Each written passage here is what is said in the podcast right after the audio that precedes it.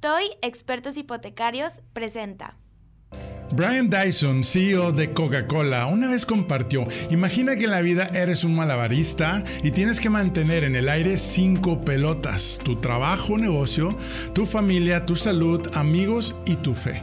Tu trabajo es una pelota de goma. Si se te cae al piso, inevitablemente rebotará. Pero las otras cuatro pelotas, familia, salud, amigos y espíritus, son de cristal. Si se te cae una de estas, lamentablemente se dañará y será muy tarde para lamentarlo. Aunque lo recojas, nunca volverá a ser la misma. ¿Cómo manejar el balance para que el éxito en tu negocio o en tu trabajo no afecte a la familia? Te veo en el próximo episodio. Comparte la felicidad. Bienvenidos guerreros y mis guerreras a tu programa Comparte la felicidad soy Enrique Vela y para ti soy Kik, ese amigo que quiere compartirte los consejos de cómo puedes ser más feliz en lo que haces. Vamos a platicar de cómo con simples pasos y tips puedes lograr resultados extraordinarios sin perder la felicidad. La vida es simple, unidos logramos más. ¿Estamos listos? Tercera llamada. Comenzamos. Esto es, comparte la felicidad. Muchas gracias a ti que haces el esfuerzo de estar con nosotros en esta plática entre amigos. Y ahora sí que me siento muy agradecido que tú seas parte de este programa que sigue creciendo. Y por permitirnos acompañarte, tú que nos ves por video en Facebook o en YouTube o nos escuchas por Spotify Podcast. ¿Están listos y listas? Porque hoy nos acompaña un experto, un experto y psicólogo, Saúl Galvez Martínez, quien nos compartirá las técnicas de cómo el éxito en tu trabajo trabajo impacta en tu familia. Saúl, pues bienvenido al programa. Sí, muchas gracias. es un honor. Y pues ahora sí que Julián de Toy nos recomendó y dijo, ¿sabes qué? Podemos hacer una plática sabrosa y sobre todo de temas pues que nos están afectando como sociedad, ¿no? Y yo creo que aquí realmente la, la pregunta sería, ¿existe realmente un balance de vida? cuando estamos todos saturados y dentro de una rutina, ¿qué nos puedes compartir? Esa es una muy buena pregunta, Enrique. Desafortunadamente, el balance de vida no se enseña en las escuelas. En la gran mayoría de las empresas tampoco se enseña. Y tal pareciera que los medios de comunicación, las redes sociales, están afectando los balances de vida y trabajo. En vez de balancearlos los están afectando. Esa es una realidad. O sea, nos desbalancean más que ayudar, ¿no? Exacto. Y uno de los aspectos que te puedo decir es que sí hay un balance. Desafortunadamente, vuelvo a citar la palabra, eh, se tiene que pagar para aprender eso. Para que un experto te diga tu familia, tu trabajo, tus amigos, tus hobbies, tu religión, tus deportes, deben de tener un balance. Si una persona no tiene un balance de vida y trabajo, no va a ser productivo toda su vida. Como lo acabas de mencionar eh, en tu introducción, se puede perder cosas muy valiosas, como la familia, se puede perder a los amigos, y el colmo de los colmos es cuando ya te pierdes a ti mismo. Claro, y donde la salud sobre todo, ¿no? Que jugamos, que estamos en el trabajo, estamos realmente eh, inmersos y se nos cae esa pelota de salud y llega el doctor y te da un diagnóstico, digo, a veces muy fuerte o a veces preventivo, ¿no? Pero, pero sí, que, que pues es el reto de la vida y como tú dices, cómo poder entrenarnos y por dónde empezar, ¿no? Para encontrar pues esa prioridad, ¿no? Que, que pasar de modo automático a modo, como dicen, consciente y poder, este, pues enfocarnos a lo que realmente, pues venimos a esta vida, ¿no? Este, disfrutar la vida con nuestros queridos y nuestras familias, pero ¿cuántas veces no nos justificamos que nuestro trabajo primero es importante y dejamos lo importante, ¿no? Este. Totalmente de acuerdo. Tú tocas un tema delicado que es la salud. Eh, muchas personas viven empastilladas, dicen ese término, para poder funcionar. Eh, tristemente tú te puedes dar cuenta que los niveles de ansiedad o estrés se incrementan mucho eh, de acuerdo a la posición de responsabilidad de una persona en una empresa o de una institución. Esto trae consecuencias clínicas médicas. Si una persona quitara de su vida el estrés o la angustia, quizás sus medicamentos se reducirían drásticamente. Claro. Si una persona dedicara tiempo a hacer ejercicio, eliminaría esas toxinas que traemos en el cuerpo por la tensión y el estrés o angustia. Si una persona comiera de una manera adecuada a sus necesidades, a su cuerpo, evitaría mucho de estas situaciones. Pero volvemos a tocar el tema, como no hay un balance, uno come a deshoras, uno no come con la familia, uno eh, toma alimentos inadecuados, uno no hace ejercicio porque uno ya lo que quiere es sentarse, ver la tele y olvidarse del mundo y no quiere escuchar a uno de sus hijos o a su esposo o esposa hablar de los problemas. Tal pareciera que todo tiene que ver con sostener un nivel de vida a costa de lo que sea. De hecho la psicología pues lo reconoce como el modo de escape, si no me equivoco, donde dices, en vez de enfrentar, me pongo un modo de escape, que es los distractores, los medios de telecomunicación, las redes sociales, que a veces queremos encontrar soluciones donde, donde no están, ¿verdad? Este, y ahí qué recomendaciones te nos pudieras dar ahorita que estamos entrando en materia, sobre todo por el título de hoy, ¿no? Donde dices, bueno, ¿cómo hacer para que pues tanto trabajo que nos dedicamos para lograr ir ascendiendo y tocaste un tema importantísimo, ¿no? buscamos crecer, pero no buscamos crecer al tamaño de nuestras metas. Entonces cuando el puesto llega a ti, pues realmente como dices, viene con más estrés, viene con más responsabilidad y es donde viene el caos en nuestra vida y dejamos de hacer cosas. ¿Cómo empezar así en, simples prácticos, acercarnos como expertos Este, en tu experiencia? ¿Cuál sería la primera recomendación a alguien que está aspirando, es más, a, un puesto mayor? Eh, ¿Cómo se pudiera preparar? Una cosa que hay que aclarar es que aspirar a un puesto mayor no está mal el hecho de que una persona tenga nuevos retos y nuevos problemas no significa que no pueda controlarlos. El problema reside cuando la persona no está preparada para ser equilibrado al administrar esos riesgos o esos problemas. Por ejemplo, si tú pones a un ciudadano común en la sala de emergencias y llegan personas heridas, sangrando, se va a aterrorizar y va a salir corriendo. Un ejemplo. Si pones a un urgenciólogo pues él va a atender a la gente inmediatamente y manos a la obra. Enfermeras expertas en eso. Nosotros, para poder lograr escalar en la vida, en puestos, tenemos que capacitarnos para tener esa mentalidad. No significa que nos hacemos inmunes o como que ya no nos importa los problemas o las necesidades. Lo que debemos aprender es poner nuestro librerito y acomodar las cosas en su debido lugar y saberlas administrar. Ese sería un secreto que he escuchado de personas que han logrado escalar niveles de oposición eh, sabiendo administrar los problemas y los riesgos.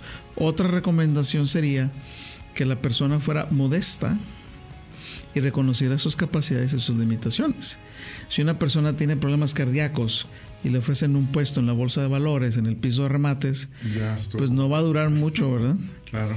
En, tercer lugar, otra persona debe ser muy consciente de las consecuencias.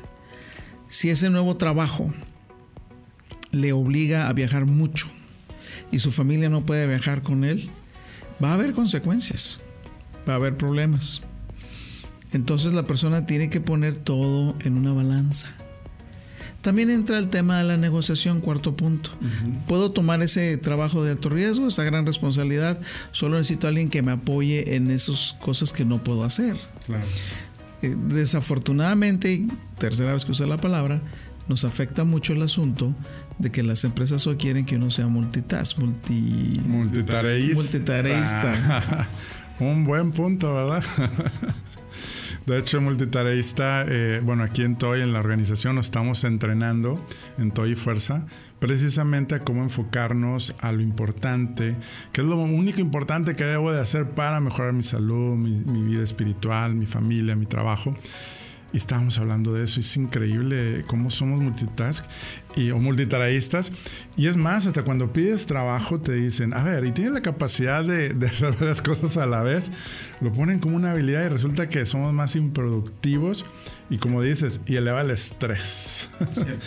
Oye, pues qué padre recomendación y sobre todo ahorita que, dices, oye, cómo poder eh, sí aspirar los retos, las eh, seguir creciendo, porque es lo que da la satisfacción en la vida, en tu trabajo, en tu empresa, y poder pues tomar acciones de cómo pues manejar las técnicas de manejo de conflicto, ¿verdad? Que es como parte también de lo que tú eres experto. Y, pues sí, porque nos quedamos como, pues, muévanme así como estoy. Y a lo mejor nos dan cursos, ¿verdad? Y en donde estamos, pero no necesariamente en este coaching de vida de cómo, eh, pues, trabajar ese, ahora sí que la, parte de, no rendirte y, enfocarte, ¿no? Que es lo, lo importante, ¿no? Cierto. Vamos a una pausa y ahorita vamos a conocer eh, ahora sí que la trayectoria de Saúl y sobre todo continuar cómo está afectando esto a nuestras familias y sobre todo a nuestros hijos. ¿Me permites tomar una pausa y platicarte algo? Me han preguntado cómo llegué aquí. Te cuento que soy el fundador y visionario de una familia y red de franquicias bajo la marca Toy Expertos Hipotecarios. Actualmente somos más de 50 franquicias en todo el país mexicano ¿Y qué hacemos? Ayudamos a nuestros clientes a elegir y tramitar el mejor crédito entre toda la banca para comprar su casa, terreno, construir y mucho más. Y lo mejor, nuestros servicios los cubre la banca. Nuestro propósito, crear experiencias de felicidad. Todavía seguimos aprendiendo a vivir nuestros cinco valores bajo nuestro código de honor que apunta a construir una organización humana rentable y de clase mundial. ¿Qué harás hoy para construir tu sueño? Envíanos un mensaje para que un experto de nuestra familia te ayude. toi.com.mx pues ustedes que están escuchando nos quedamos precisamente en la parte de el multitareísta. Oye, cuéntame, yo, yo sé que estábamos platicando ahorita fuera del aire que las mujeres pues tienen el don de ser y tener la capacidad de hacer varias cosas a la vez. Nosotros a veces nos abrumamos, ¿no? Pero ¿cuándo y cuándo sí podemos sugerir o recomendar que pues pasemos a ese modo de, de multitareas? Yo creo que eh, todos los humanos tenemos, y no es que yo crea, mi opinión no cuenta. Los expertos dicen lo que se ha encontrado es que todos los humanos tenemos esa habilidad, unos más que otros. Es conocido para las mujeres que ellas pueden este, peinar a su hijo, hacer el desayuno, atender a su esposo, contestar el teléfono, ver su laptop a la misma vez. Y los hombres somos muy conocidos por no más hacer una cosa a la vez. No me molestes. y si la esposa nos pide dos o tres cosas, nomás nos acordamos de una. Todos tenemos esa capacidad.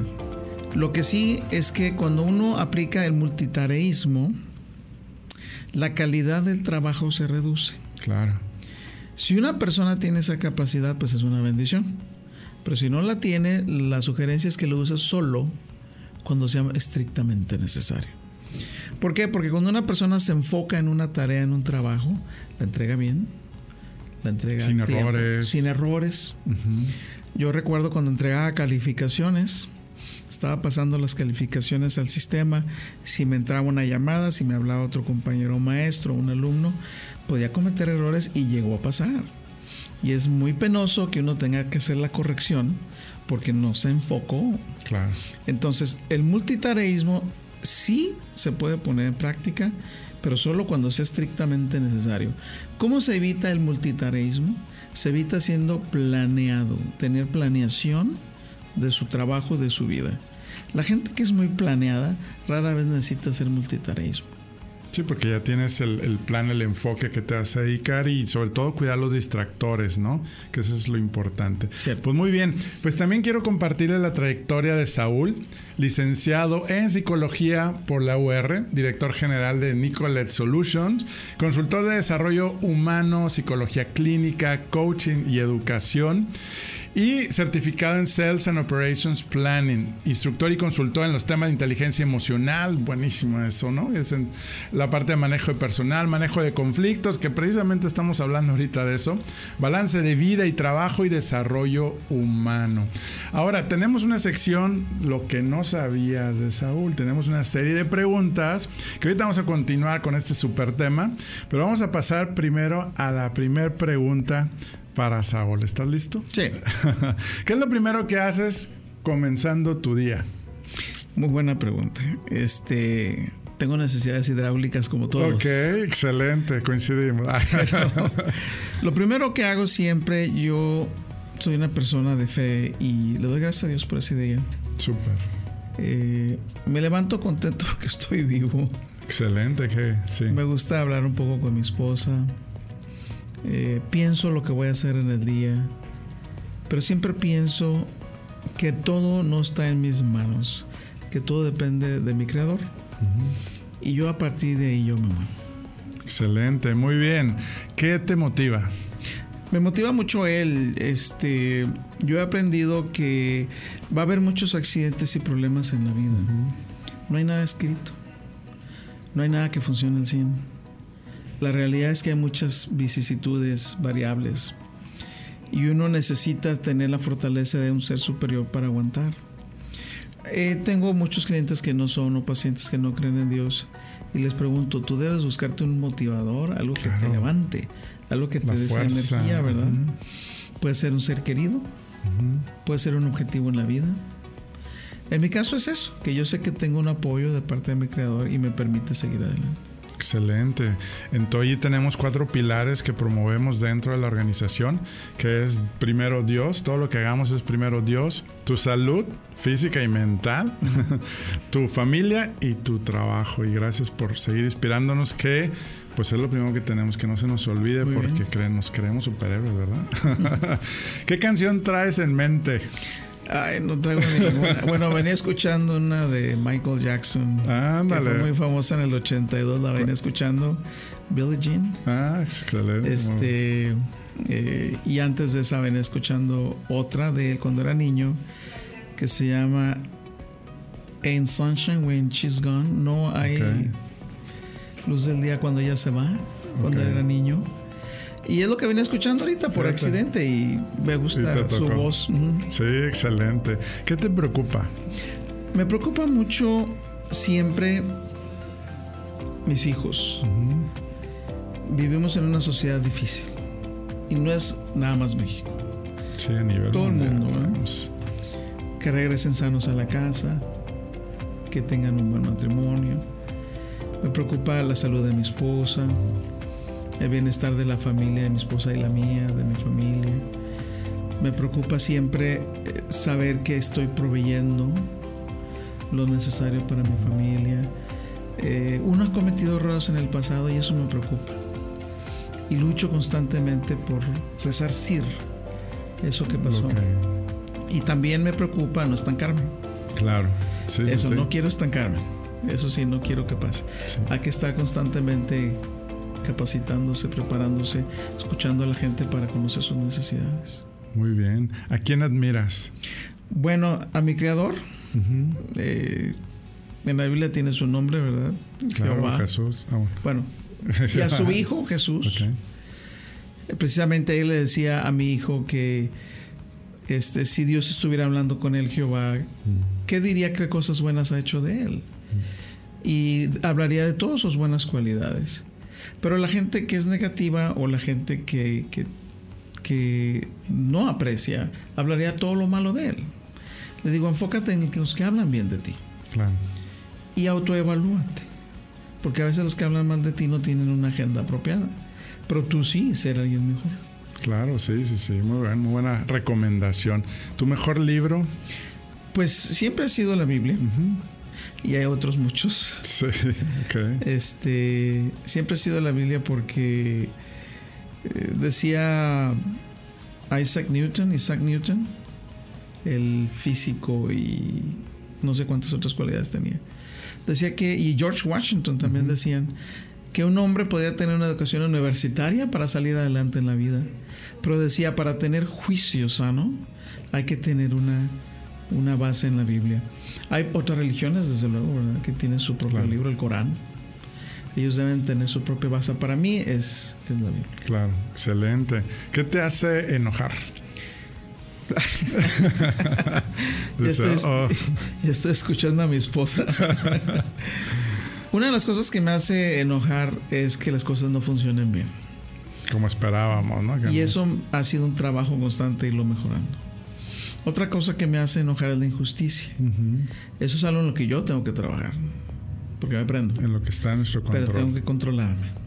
Otra cosa que me hace eh, enojar es cuando la persona se cierra y no quiere escuchar y no quiere razonar.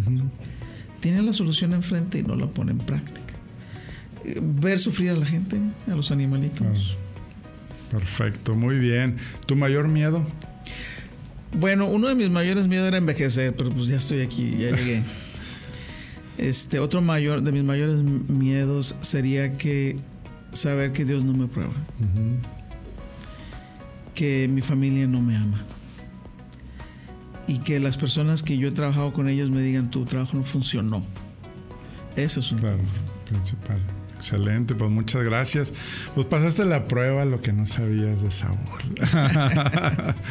este, y pues vamos a continuar. Ahora vamos a pasar al tema precisamente cómo juega tanto los padres de familia, nosotros dentro de nuestra familia como líderes y como en la sociedad, con todo eso que estamos escuchando, las situaciones con los jóvenes, la violencia que hay ahora en las escuelas y todo eso, ¿qué podemos hacer? ¿Y qué está en nuestro control? Ahorita regresamos, vamos a una pausa. Pues hay un tema muy crítico ahorita como sociedad a nivel local, a nivel país, a nivel Latinoamérica, a nivel mundial, de lo que estamos viendo, porque antes veíamos, digo, en Estados Unidos, en Europa, donde eh, pues los jóvenes, las los hijos, eh, pues están muy violentos y no solamente el bullying, que eso yo creo que ya pasó a segundo nivel, ahora ya son jóvenes que sacan un arma y hacen pues muchas cosas difíciles como sociedad o como padre? O sea, ¿qué podemos hacer? O sea, ¿cuál tú crees que sean las causas que pues estamos llevando a nuestros hijos a esa parte de pues una carencia? Porque me imagino que al final de cuentas hay una carencia a ese tipo de, actitudes. Totalmente de acuerdo contigo. Eh, el primer bloque que detiene a los niños de portarse mal son sus papás. Eh, decía Freud que la primera autoridad era el papá. Y la segunda autoridad era la mamá. Cuando los padres no están envueltos íntegramente con la formación de sus hijos, va a haber consecuencias a diferentes niveles. Vygotsky, un gran pensador y pedagogo y eh, manejó muchos campos de la psicología, decía que toda la comunidad era un tipo de andamio que funcionaba para que un joven creciera y saliera bien. Hay un dicho africano que dice que para que un eh, se requiere una villa muy grande para hacer crecer a un hombre. No es estrictamente, eso sí hay que aclararlo, el trabajo de padres, el único envuelto en la formación de un niño. Es clave, es determinante, pero no es el único. Tiene que haber la disciplina, la instrucción, el apoyo de toda una comunidad. En un país donde la comunidad está medio mal, voy a citar el ejemplo de Siria, los papás tienen un trabajo dantesco. Hacer ver a los muchachos que a pesar de la guerra o la miseria, ellos pueden ser felices. Eso requiere mucho de los papás. Aquí nada más que hay un problema. Los hijos requieren tiempo. Eh, se sacó el término de tiempo de calidad y tiempo de cantidad. Estaba muy. Bueno, en psicología sabemos que, pues puede ser cierto en, algunos casos, pero la cantidad es lo que los niños buscan. Un padre en el tiempos modernos que trabaja 40 horas, que no trabajamos 40 horas, realmente son 60, 70. No tenemos tiempo para nuestros hijos la ONU, en una investigación que hizo en el 2006 o 2007, dijo que entre semana los papás dedicábamos, los varones, bueno, las mujeres dedicaban 30 minutos a sus hijos de calidad. Y al fin de semana, dos horas. Los varones, según este estudio, decía que dedicamos 11 minutos nada más. 11 minutos. Por día de calidad. Y el fin de semana de media hora a una hora. Interesante el dato, ¿no? Y sorprendente. y esto tiene consecuencias. Yo les digo a todos los clientes, imagínate que tienes una empresa, nada más dedicas 11 minutos diarios a tus empleados, a tu empresa. ¿Qué resultado vas a tener? Pues no va a haber buenos resultados.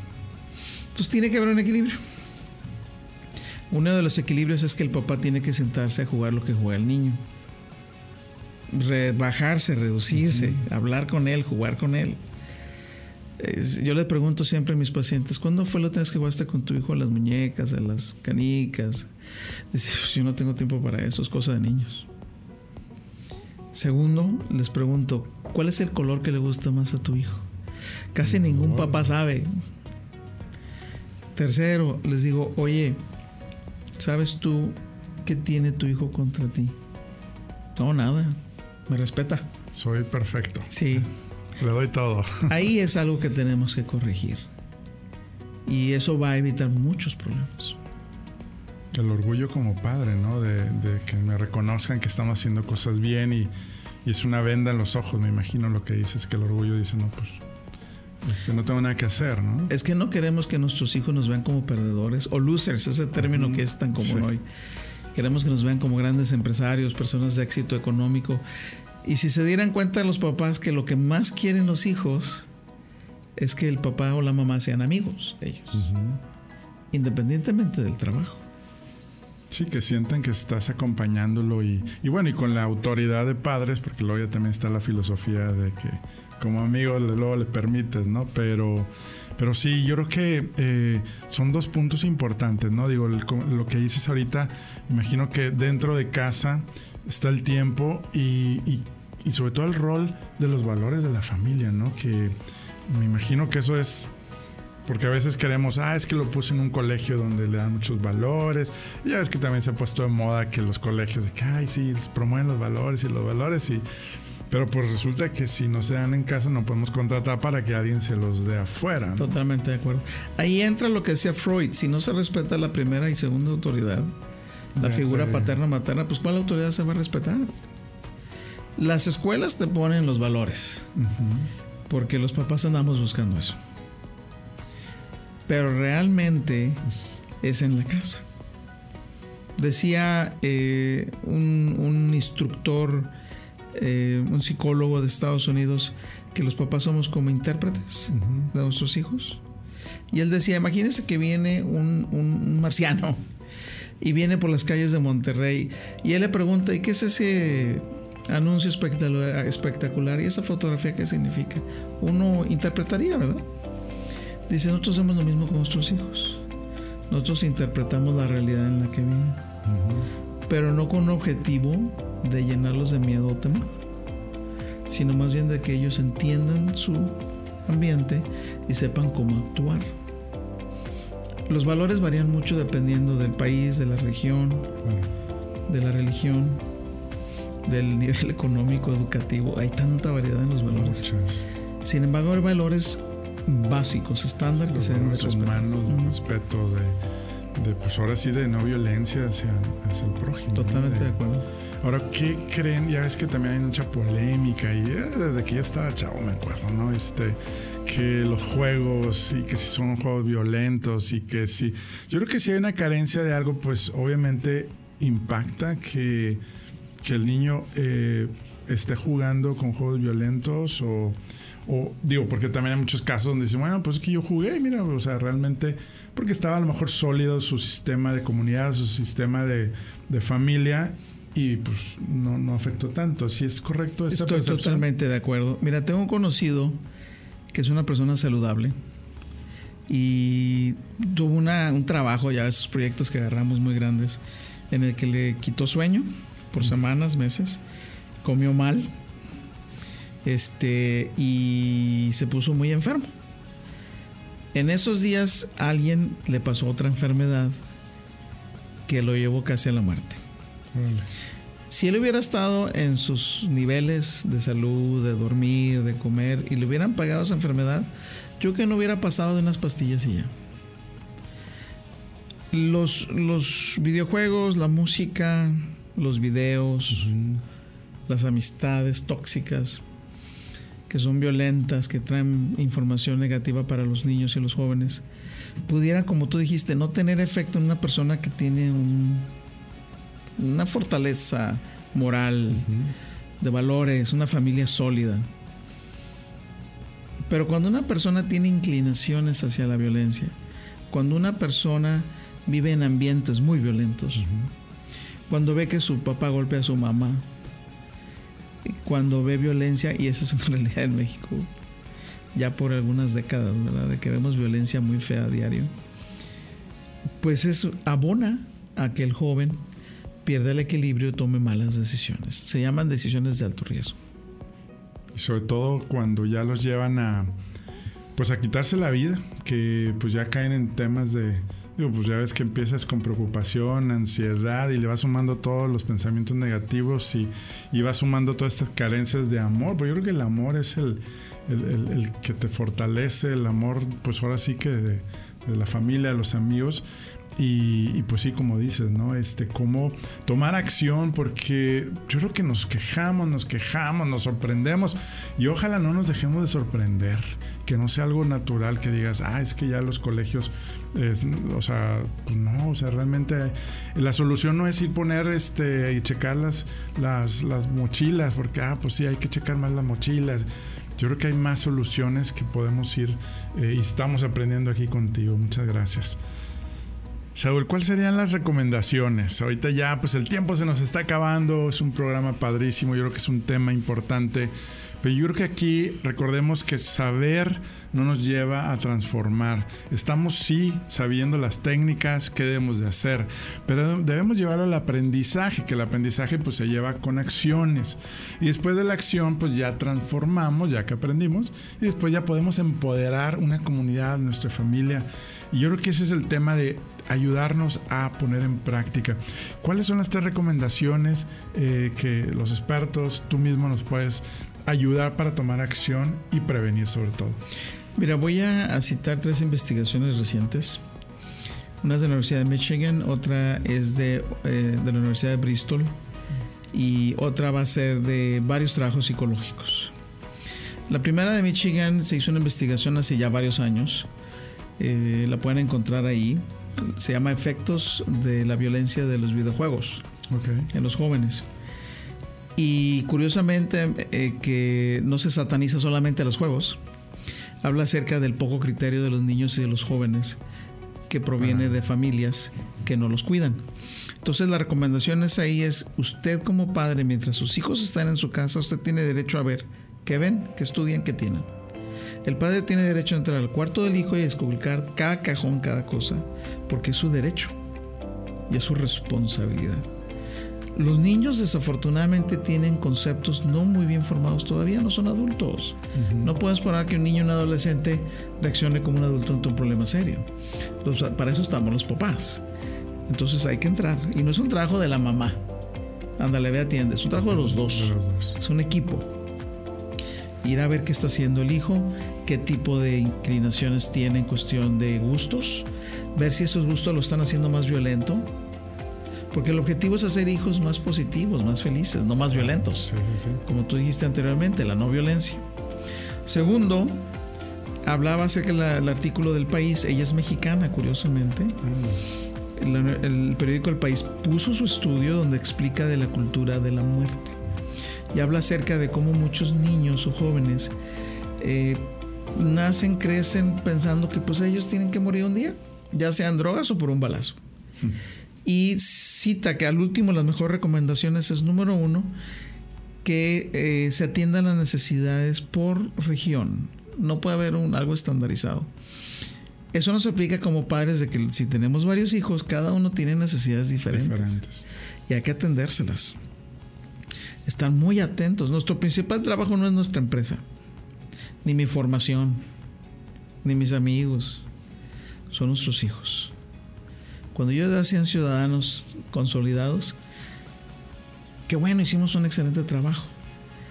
Pero el trabajo, la familia, la esposa, ya son otros niveles, pero los niños son una gran responsabilidad. Entonces, que nosotros como padres entendamos que los hijos no se educan con la tele, con la compu y en la escuela.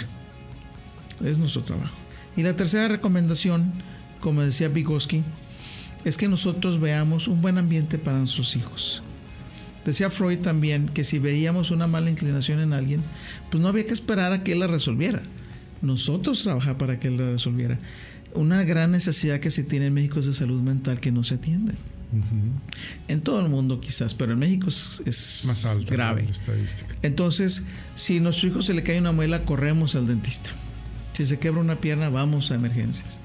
Si trae problemas de depresión, no lo llevamos al psicólogo por el estereotipo o a un psiquiatra.